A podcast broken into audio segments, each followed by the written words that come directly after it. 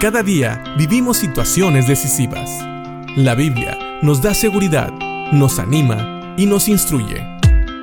Impacto Diario con el doctor Julio Varela. En la Biblia encontramos varios tipos de literatura. Uno de esos tipos son los proverbios. Tenemos los salmos, tenemos los libros históricos y otros más.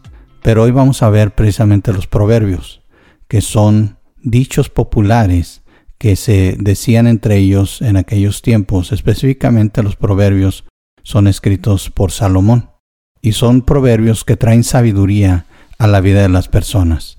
Tenemos que entender que no son promesas, no son mandamientos o cosas que nosotros podemos pedir a Dios que cumplan necesariamente nuestra vida. Sin embargo, por ser inspirados por Dios y por ser proverbios, es decir, dichos con mucha sabiduría, son dignos de ponerles atención. Y mientras no siempre va a ser una regla que pase exactamente como lo dice aquí, sí podemos confiar de que Dios trae sabiduría y nos trae una manera de vivir a través de estos proverbios. Vamos a ver el Proverbios capítulo 3. En el versículo 1 y 2 dice, Hijo mío, no te olvides de mi ley, y tu corazón guarde mis mandamientos, porque largura de días y años de vida y paz te aumentarán. Estos dos versículos tienen mucha enseñanza y nos dicen precisamente, aunque como dijimos, no son promesas, pero sí nos enseñan que al seguir la palabra de Dios vamos a tener una mejor vida.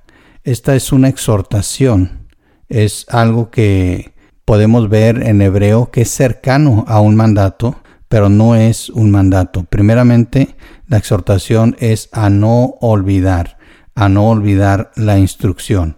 En la Reina Valera dice mi ley, pero también se puede traducir como instrucción.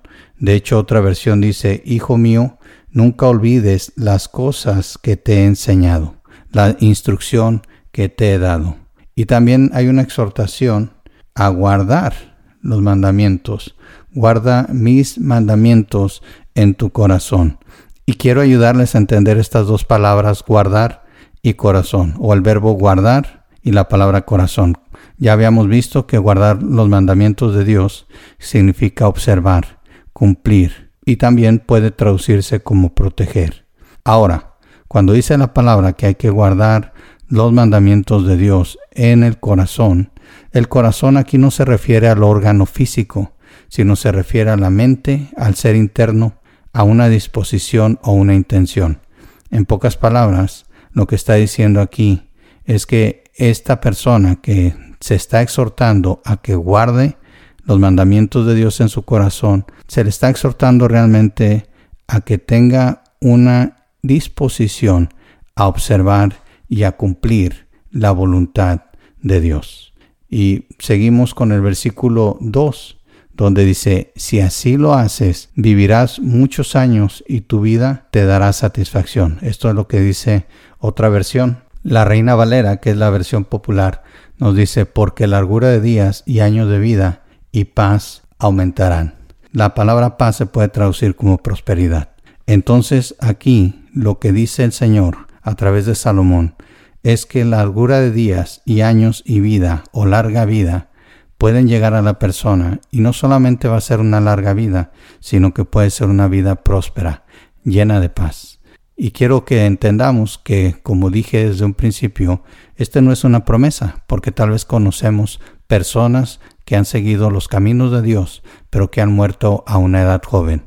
Tenemos que entender que en la cultura hebrea una vida larga era una bendición de parte de Dios, y tal vez para nosotros no tiene que ser así, pero podemos saber una cosa, si vivimos una vida en Dios, sabemos que va a ser más próspera, más segura y más feliz que una vida que se vive lejos de Dios. Así que piensa en esto, el seguir a Dios sí tiene sus beneficios, y aunque como dijimos, estas no son promesas dadas aquí en los proverbios, hay otros versículos en la Biblia que sí nos dicen que seguir a Dios, seguir su palabra, siempre trae beneficios y una vida próspera, una vida en paz precisamente con Dios y con sus hijos. Piensa en esto y piensa si te gustaría vivir una vida llena de largos días para agradar a Dios y seguir su palabra. Que Dios te bendiga.